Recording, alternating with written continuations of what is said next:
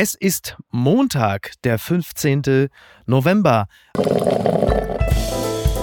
Apokalypse und Filterkaffee.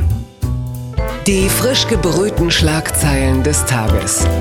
Mit Mickey Beisenherz. Einen wunderschönen Montagmorgen und herzlich willkommen zu Apokalypse und Filterkaffee, das News Omelette. Und auch heute blicken wir ein wenig auf die Schlagzeilen und Meldungen des Tages. Was ist wichtig? Was ist von Gesprächswert? worüber lohnt es sich zu reden. Und ich bin sehr glücklich und froh, dass sie macht da schon wirklich atemberaubende Gesten in, in meiner Gegenwart. Und äh, wenn eine Person in meiner Gegenwart ist, dann ist sie äh, in derselben Räumlichkeit wie ich, was bedeutet, es ist die Frau meines Herzens, der weltgrößte News-Junkie. Guten Morgen, Niki Hassania. Guten Morgen, Miki. Guten Morgen, Niki. Niki, hast du es mitbekommen, dass die Pandemie den Markt, also es ist nicht alles schlecht auf der Welt, das muss man sagen. Es gibt nicht viele gute Nachrichten, aber es gibt gute Nachrichten. Der Markt für Superjachten, er boomt. Etliche Milliardäre entfliehen den Lockdowns. 2021 äh, sind bereits über 200 Schiffe neu im Wasser. Das ist doch klasse. Da kann zum Beispiel Leonardo DiCaprio zum nächsten äh, UN-Klimagipfel mit der neuen Yacht fahren, beispielsweise. Als ich das gelesen habe mit den Yachten, musste ich sofort an Jeff Bezos denken, mhm. der ja diese Yacht für 500 Millionen Dollar gekauft hat. Ja. Und dann eine Yacht für seine Yacht, wo Helikopter landen und ja. äh, starten konnten. Ja, ja, ja, ja das, das ist wahr. Ja, ist auch eine Möglichkeit von Stay the fuck at home. Ähm, trotzdem bin ich ja der festen Überzeugung, dass es nirgendwo mehr Elend gibt als äh, in den Yachthäfen der Welt. Ne? Du hast dir gerade eine teure Superjacht gekauft und dann kommt plötzlich Bezos um die Ecke oder Musk und das Ding ist halt einfach 10 Meter länger und du bist plötzlich der subjektiv empfunden unglücklichste Mensch der Welt. Das ist für uns Otto Normalverdiener doch äh, ganz beruhigend eigentlich, oder? Das stimmt. Na, siehst du. Die Schlagzeile des Tages. Pläne der Ampel unzureichend. Söder will Kontaktbeschränkungen für Ungeimpfte. Das berichtet NTV. Unter den Corona-Maßnahmen der Ampelparteien finden sich keine Pläne für einen erneuten Lockdown mit Ausgangs- und Kontaktbeschränkungen. Bayerns Ministerpräsident Söder hält das für fatal und pocht auf strengere Regeln. Im Freistaat werden sie kommende Woche verschärft. Söder sagt, man kann davon ausgehen, dass Deutschland ein Sorgenkind in der Europäischen Union wird. Er mahnt, der neue Gesetzesrahmen ist in jeder Beziehung unzureichend. Es reicht nicht aus. Damit kommen wir hinten und vorne nicht über den Winter. In dieser Analyse würde ich sagen, hat Markus Söder zunächst einmal recht. Er hat natürlich wie üblich clever äh, angedockt an das, was eigentlich allen schon bekannt war und tut jetzt so, als sei er besonders progressiv und setzt jetzt äh, etwas in Bayern durch. Ja, ich glaube, er fühlt sich auch einfach ziemlich geil, weil er immer auf Österreich dem sehr nahen Nachbar schauen kann. Ja. Und äh, denen geht es noch beschissener. Und, und da sieht er, glaube ich, nicht, dass er in Gesamtdeutschland mit die beschissensten Zahlen hat. Das ist äh, zweifelsohne richtig. Österreich, das kann man ja gleich dazu sagen, äh, da ist es jetzt soweit. Ab heute gilt der Lockdown für Ungeimpfte. Also Ungeimpfte dürfen in Österreich ihr Zuhause nur noch aus dringenden Gründen verlassen. Das gilt für alle Menschen ab zwölf Jahren, die weder über einen Impfnachweis noch über einen genesenen Nachweis verfügen. Diese Menschen dürfen ihre Wohnung nur noch für Lebensmitteleinkäufe, Arbeit oder Ausbildung verlassen. Oder natürlich für Arztbesuche. durch die Hintertür. Ja. ja, Markus Söder hat natürlich da die Schwäche der Ampel erkannt. Er macht jetzt Opposition, ganz klar. Die Ampel lädt allerdings auch dazu ein, das muss man ganz klar sagen. Also nur, dass Olaf Scholz sagt, wir müssen jetzt gewissermaßen winterfest äh, das Land machen. Vielleicht. Vielleicht, unter Umständen möglicherweise. Das reicht halt nicht aus und äh, Söder greift da jetzt einen bundesweiten Trend auf, der äh, nicht selten in die Richtung geht, wann kommt die Impfpflicht. Sicher aber wird das 2G-Netz noch flächendeckender sein, möglicherweise auch 2G Plus.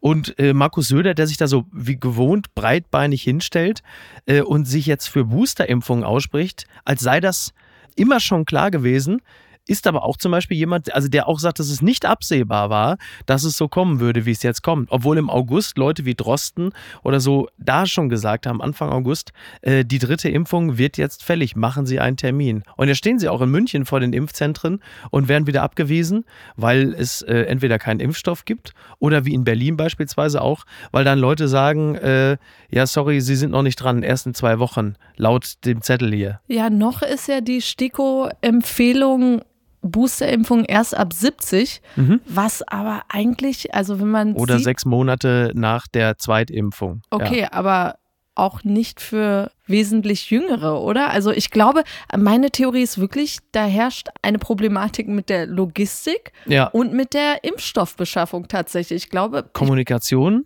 auch. Ja, das, das ja, schnell umzusetzen, ja. aus Angst, die stürmen uns die Bude ein oder so. Ähm, ich weiß es nicht, aber an sich macht es natürlich Sinn, ja. jetzt loslegen. Und ja. was, was ich nicht verstehe an der Regierung ist, noch einmal, ich möchte nicht Politikerin während einer Pandemie sein, aber Sonst an übrigens sich, auch nicht. an sich äh, sind wir wirklich in dem, in dem glücklichen Zustand, Richtung Israel und äh, Großbritannien schauen zu können. Ja. Und dann hat man doch schon so einen Blick in die Zukunft. Genau. Und eigentlich muss man sich ja nur an denen orientieren und dann sein eigenes Playbook Genau, kreieren. wir waren, wir waren ja äh, einst äh, der Musterschüler Europas und der Welt. Jetzt sind wir äh, langsam werden wir zum Schmuddelkind. Also Aber wir waren auch mal Schmuddelkind. Das will, also es ist so ein und ist eine Wellenbewegung. das äh, Murmeltier. Ja, ja. Es geht auf und wieder ab und genau. eins kann man jetzt fest sagen, sogar wenn wir jetzt vorne sind, äh, sollten wir ganz schnell den Ball wieder flach halten, weil. es kann sich, es ist ein Marathon genau. und zwar länger, als wir das immer alle gedacht haben. Aber genau das, was du sagst. Wir können ja nur in Teile der Welt gucken. Also wir können äh, natürlich auf Israel schauen, Großbritannien. Wir können aber zum Beispiel auch auf Portugal gucken oder auch zum Beispiel auf Italien. Übrigens alle Länder, in denen Deutsch gesprochen wird, Österreich, Schweiz, Deutschland hängen, was das Pandemie-Management angeht, mächtig hinterher. Da muss man sich auch mal die Frage stellen, äh, was es, da, was es damit auf sich hat. Also die Sprache der Dichter und Denker ist definitiv nicht mehr. Und äh, wir können aber auch zum Beispiel auch jetzt natürlich auf Österreich schauen. Also wir, wir können jetzt natürlich das Thema Impfpflicht und 2G ganz entspannt angehen, weil wir uns jetzt angucken, was passiert denn jetzt in unserem Nachbarland? Wie gehen die Leute damit um und welche Effekte erzielt es der Lockdown für die Ungeimpften? Also das ist ja auch die Frage. Ja, und in den Niederlanden ist ja jetzt auch seit Freitag, glaube mhm. ich, ab Lockdown 20 Uhr, so, ne? genau, ja. Lockdown Light für die nächsten drei Wochen, mhm. dass ab 20 Uhr Gastronomie und, und ja, Bars ab 20 Uhr eben schon geschlossen haben. Ja. Ach, es ist einfach wieder 2020. ja, genau. Das, das, ist halt eben auch, du hast ja gerade schon gesagt, und täglich niest das Murmeltier. Du hast jetzt, die ganze Scheiße wiederholt sich. Jetzt kommen wieder diese unerträglichen Impf-Selfies. Dann hast du wieder die ganzen Stay at home, wear a fucking mask. Dann diese ganzen täglichen Leistungsnachweise bei Twitter, wie vorbildhaft man sich in der Pandemie wieder verhalten oh, hat. Das Virtue Signaling. Virtue wo Signaling. Sich, wo, wo, wo man sich wirklich denkt, wer hat euch jemals gesagt, dass ihr zu den Impfgegnern gehört? Also wo, wo kommt dieses tiefe Bedürfnis, nach außen hin zu brüllen, ich gehöre zu den Lebensrettern, weil ich mich habe impfen lassen. Äh, ganz ehrlich, als ich diese Bilder gesehen habe äh, von Leuten, die sich jetzt geimpft haben oder da äh, laut schreien, ich bin geimpft, äh, ich bin Soziologe und ich bin geimpft oder sonst was, wo ich mir denke, ganz ehrlich, ich will mir meine zwei Dosen wieder raussaugen und zu den Ungeimpften gehören, nur aus Protest und Trotz, weil es ist wirklich kontraproduktiv, was diese Leute machen. Keiner der sich diese Tweets anschaut, sagt, okay, dann ab ja. morgen hole ich mir die Impfung ab. Was das macht halte ihr da? ich, das halte ich auch wirklich für absolut ausgeschlossen. Ich, ich sehe da überhaupt keinen Nutzen drin, denn du hast ja die, diesen Zwiespalt. Im Gegenteil, es ist zum Nachteil. Es ist wirklich, die, die merken nicht, dass sie diejenigen sind, die die Impfgegner und Querdenker züchten. Es ist nicht ein Precht, der Fragen aufwirft, über die man diskutieren kann. Man muss nicht dieselbe Meinung teilen, aber man kann trotzdem über alles in Ruhe diskutieren. Aber dieses einfach ja, Leute so, so abzuwatschen oder äh, ihr bringt Oma und Opa um. Nein, halte die Fresse, get the fuck out of here. da hatte ich aber wirklich ein Selfie zu viel. Hass. Nein, aber im, im Ernst jetzt, also sag mir bitte eine Situation, in der Häme, Verachtung genau, ja. und äh, ja, wo das irgendeine Situation verbessert hat. Genau. Das würde ich echt gerne sehen. Total, total. Zumal, ich finde es ja auch interessant, wir haben ja den, den Presseclub, haben wir ja beide gesehen oder gehört.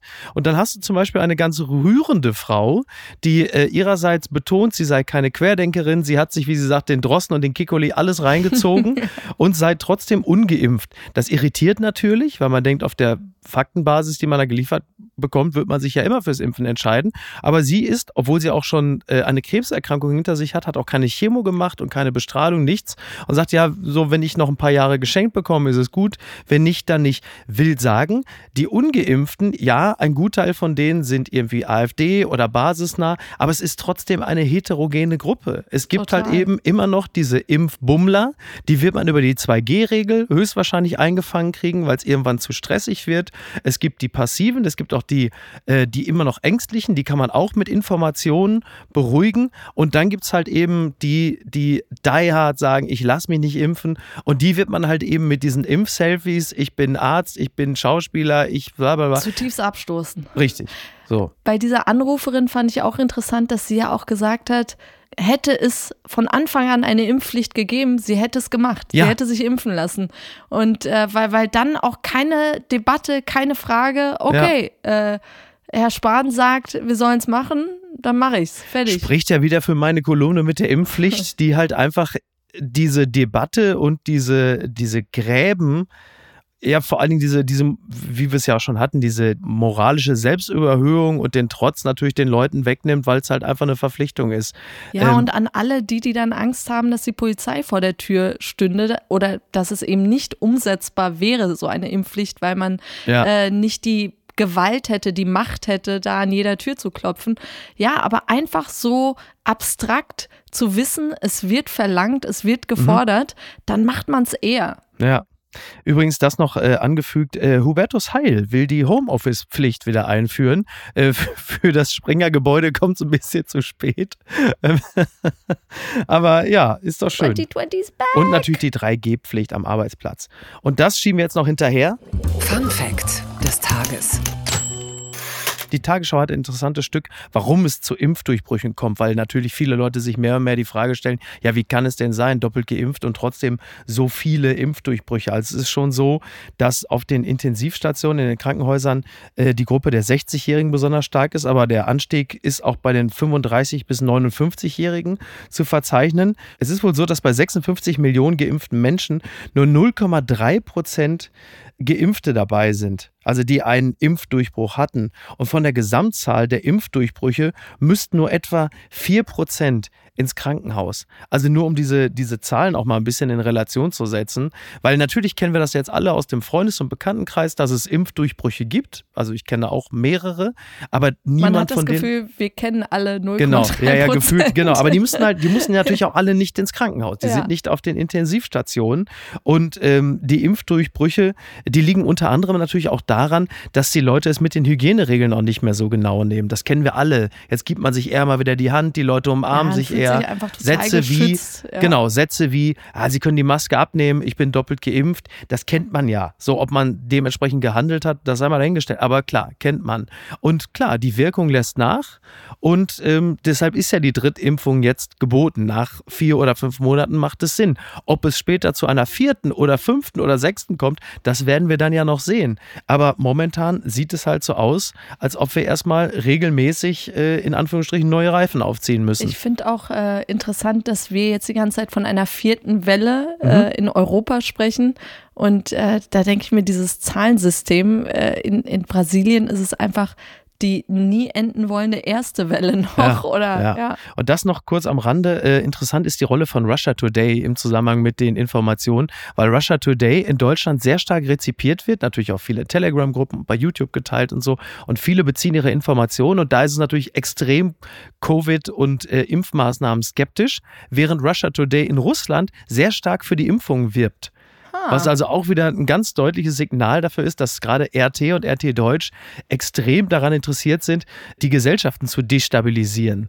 Und im Zweifel auf die Art und Weise also auch. Also meinst du, dass Putin sich mehr um das deutsche Russia Today kümmern sollte? Blattgold.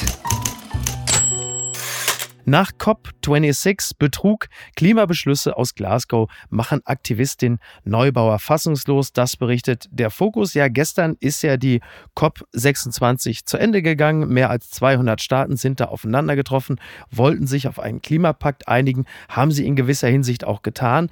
Aber äh, selbst der Chef des Glasgow-Gipfels also Alok Sharma, kämpfte ähm, mit den Tränen, als er am Ende dann äh, quasi bei der, naja, eine Abschlusserklärung gehalten hat und sagte dort, er verstehe die tiefe Enttäuschung vieler Teilnehmer, doch es sei wichtig gewesen, das Gesamtpaket zu schützen. Es gibt einen feinen und zerbrechlichen grünen Faden, der um dieses ausgewogene Paket gewoben ist und ich glaube, wenn einer von uns daran reißt, wird er sich nur allzu leicht auflösen. Ja, er spielt natürlich darauf an, dass äh, kurz vor Schluss China und Indien äh, nochmal ein paar äh, Anmerkungen hatten und äh, damit natürlich die hochtrabenden Ziele nochmal deutlich aufgeweicht wurden, äh, was die CO2-Emissionen angeht. Ja, bitter, aber ich, äh, diese Fassungslosigkeit und dieses Überraschtsein danach, ohne jetzt wirklich irgendwie zynisch oder bitter zu klingen, was habt ihr erwartet?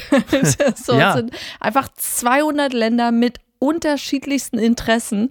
Und äh, das Absurdeste war wirklich Indien, die ja darauf bestanden haben, als Entwicklungsland doch äh, bitte mhm. nicht jetzt äh, alles direkt verbannen zu müssen und weiterhin auf Kohle und solche Sachen setzen zu dürfen.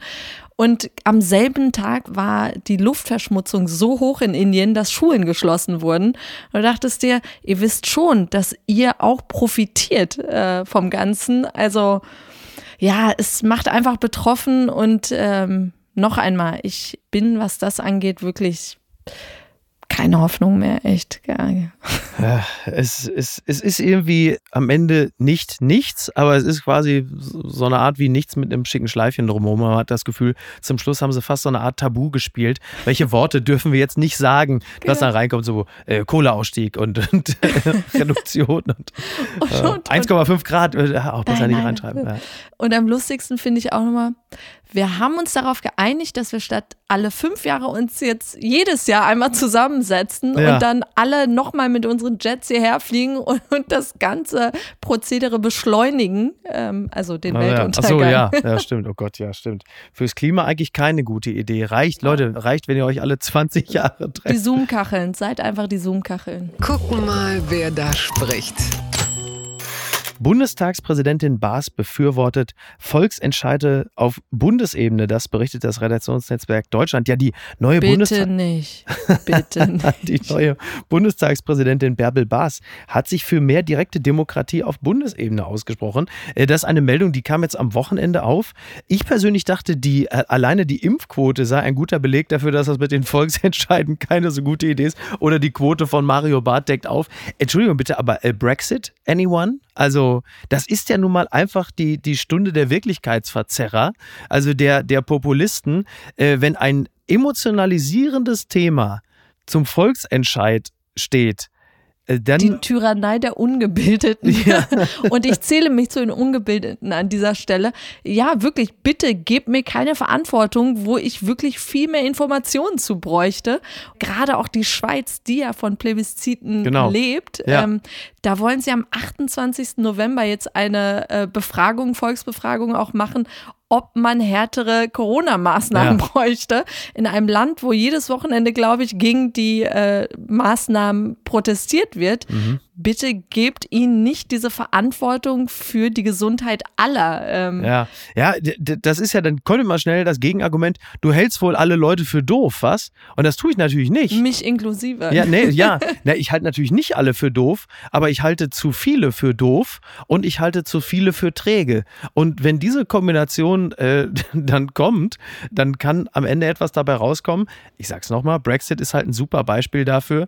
Ist ja nun auch legendär, dass am Ende die Leute erstmal mitbekommen haben, also nicht alle, aber viele, wofür habe ich mich denn da eigentlich gerade entschieden und was bedeutet das? Das ist das ja jetzt. konnte keiner sich ausmalen, ja. was die Konsequenzen sind. Und Exakt. Ich meine, ja. es gibt bestimmt auch positive Beispiele. War es nicht in der Schweiz auch, dass sie sich jetzt auch äh, via Volksentscheid für die Homo-Ehe in der Schweiz ausgesprochen haben? Oh, das weiß ich gar Ja, ich glaube, es war jetzt relativ aktuell.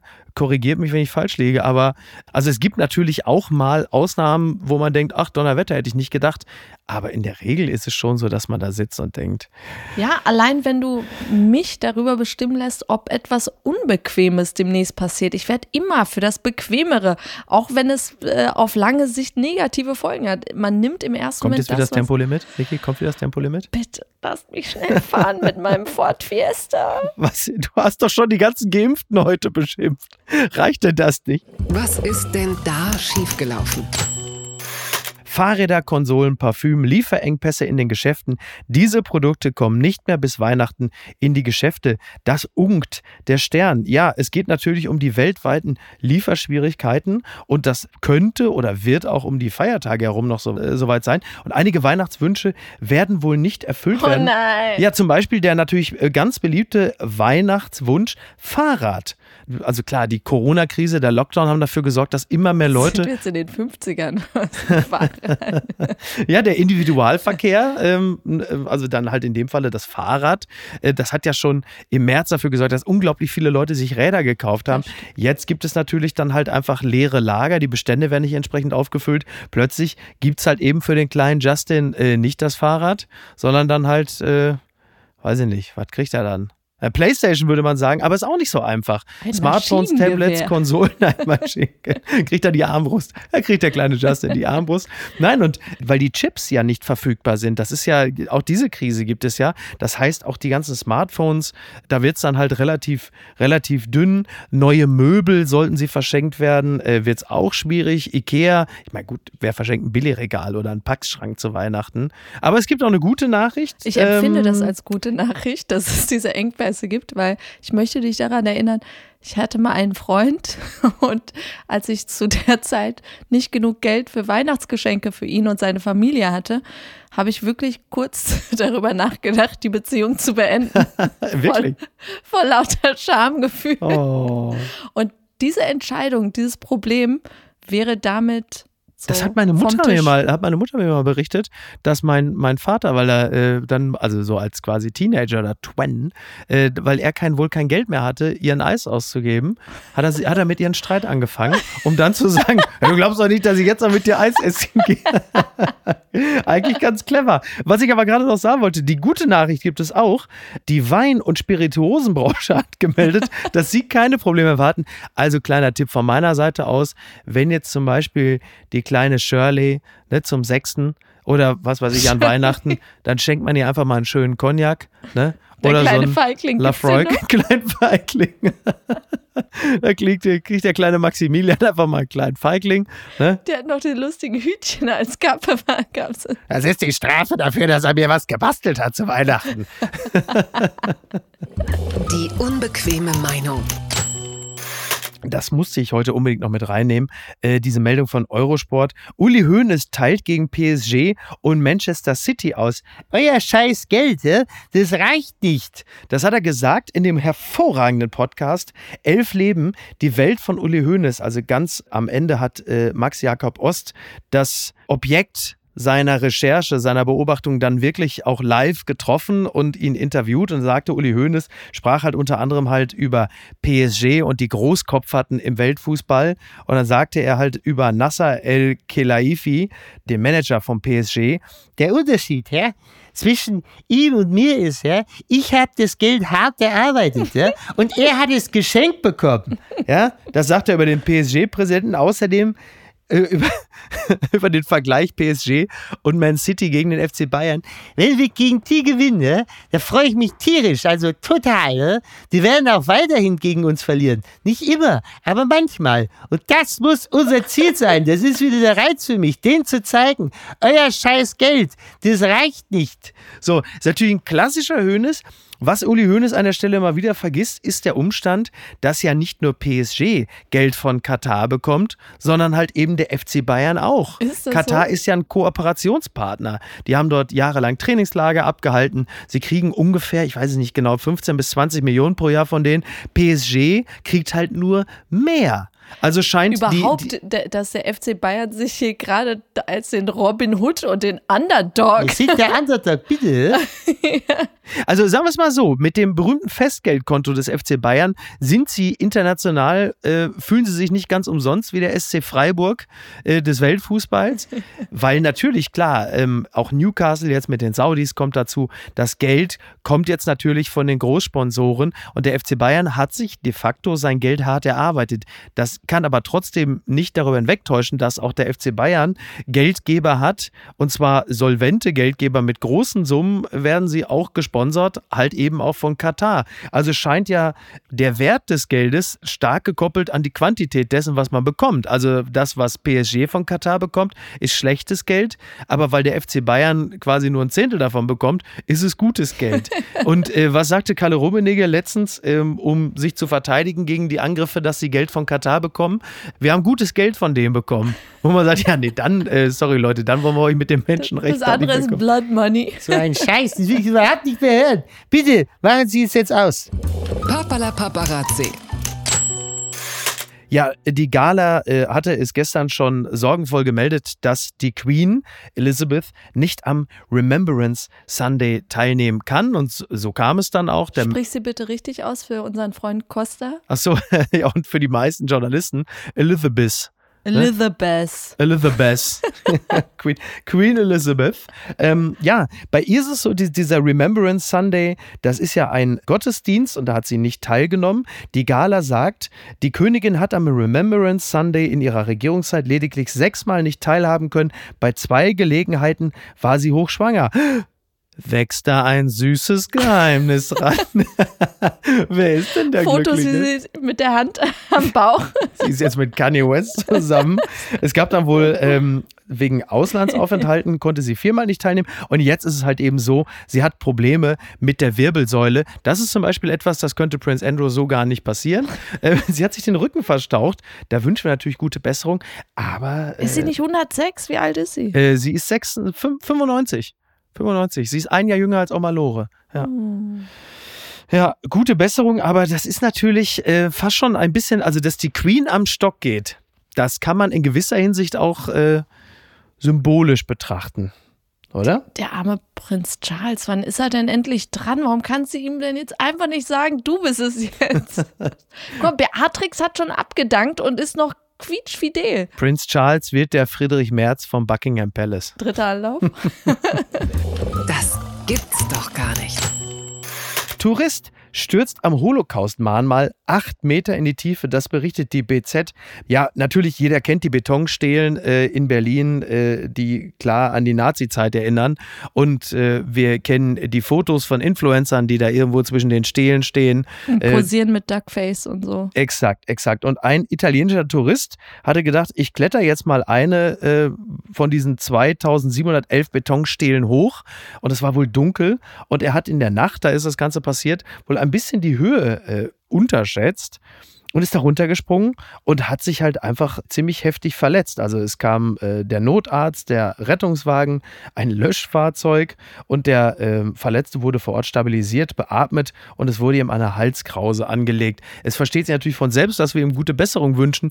Nichtsdestotrotz fühlt es sich so ein bisschen an, als sei es äh, die, Rache, für Ja. all diejenigen, die da, wie du schon sagtest, posiert haben und, und eben alles andere als mahnmalwürdig äh, da Zeit verbracht haben. Ja. Und ich habe damals in Berlin gelebt, als ähm, Mhm. dieses Holocaust-Mahnmal eröffnet hatte damals. Und ich weiß noch, dass da wirklich so eine, so eine Plakette aufgestellt war, wo alle Verbote drauf standen, was Ja. man da bitte nicht zu tun hat.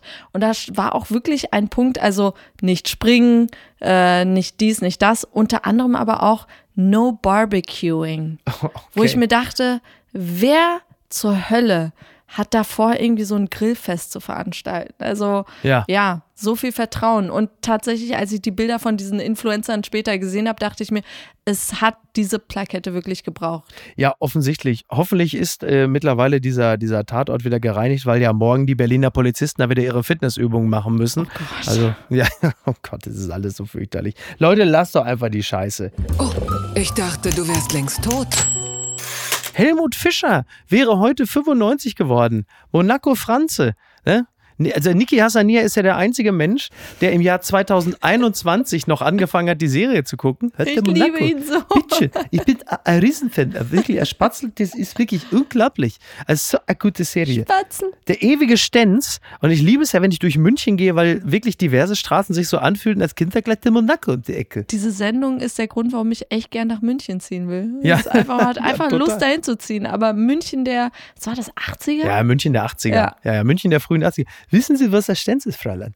Der bayerische Mann im Wandel der Zeit. Ich benötige eine literarische Rechtfertigung, respektive historische Untermauerung meines durch und durch unsoliden Lebenswandels. Also aus ist und gar ist und schaut ist, das wahr ist. Aber Fräulein, ich muss Ihnen gleich sagen, ich bin zu nichts geeignet. Ich bin furchtbar faul. Das Einzige, was ich bin, ist vergnügungssüchtig. Also es ist...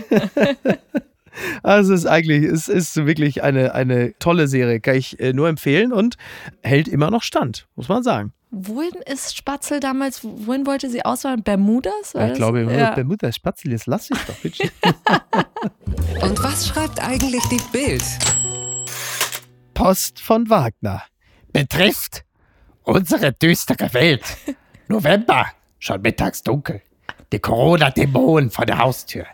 Es ist nicht einfach zurzeit zu leben, denn neben Corona kommt die Bedrohung unseres Planeten. Niemand findet da einen ruhigen Schlaf. Entweder man stirbt an Corona oder unsere Welt ist ausgebrannt und verheizt. Nichts Lebendes wird man da finden. Vielleicht ein versteinerten Vogel. In dieser düsteren Welt leben wir alle. Vergessen sind die Sonnenstrahlen, wie sie uns erwärmten und wir das Summen der Bienen hörten. Gibt es Hoffnung auf ein bisschen Sonne? Für mich ist der Klimagipfel von Glasgow eine Hoffnung. Es gibt keine anderen Lebewesen als uns Menschen, um sich um unseren Planeten zu kümmern. Es gibt keine andere Spezies. Unsere Spezies musiziert, bringt Kunst hervor. Der Mensch ist der Lichtstrahl, den wir alle brauchen. Ich wette mein ganzes Geld auf ihn. Herzlichst, Ihr Franz Josef Wagner. Er hat recht, der Mensch ist die Spezies, die musiziert und Kunst hervorbringt. Andererseits ist der Mensch auch die Spezies, die Post von Wagner hervorbringt. Ich wollte- Wie kannst du sagen? Er ist mein Sonnenschein. ja, du hast völlig recht. Und ich bin wirklich froh und dankbar, dass es ihn gibt. Ganz weit vorne. Der äh, nun sehr bekannte und sehr freundliche DJ Phil Fuldner äh, hat äh, letztens noch mitbekommen, wie Olli Polak und ich von der Wetten das Titelmelodie El Gato der Originalen schwärmten und dann hat er sich dieser Melodie angenommen und hat sie gepimpt und da ist ein So so gut. geiler Remix rausgekommen.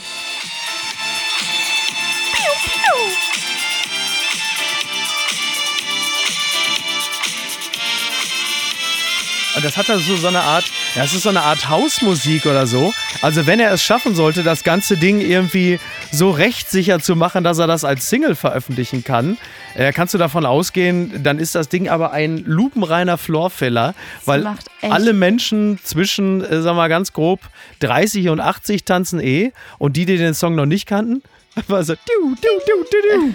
Ah, es ist einfach fantastisch. Wenn die Clubs wenigstens geöffnet hätten, aber Ja, ja. ja, gut. Also sicherheitshalber schon mal impfen. Könnte helfen, reinzukommen. Impfen und testen. Merkel Testen. zieh den testen. Booster auf. Merkel, zieh die Spritze auf, mach den Booster fit. Oh boy. Ja, zum Schluss eigentlich nur noch äh, zwei Dinge zu sagen. Äh, Leute, achtet ein bisschen äh, auf die Obdachlosen in eurer Umgebung. Kümmert euch, äh, schaut nach unter kältebus.de, unter malteser.de. Es wird kalt, die Leute frieren und brauchen äh, warme Kleidung, Obdach ein paar nette Worte vielleicht, ein bisschen Geld und ganz sicher nicht eure guten Ratschläge, was sie denn gefälligst machen sollen. Und dann wollen wir noch ganz herzlich äh, Laura Pohl grüßen. Unsere Producerin, die äh, in ihre letzte Arbeitswoche geht, weil sie äh, erstmal eine kleine Pause einlegt aus dem besten aller Gründe. Alles, alles Liebe und Gute und we love you. We love you, dickes Küsschen und äh, schönen Montag noch. Bis denn.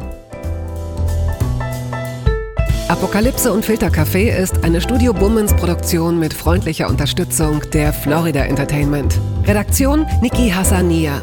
Produktion Laura Pohl. Ton und Schnitt Niki Franking.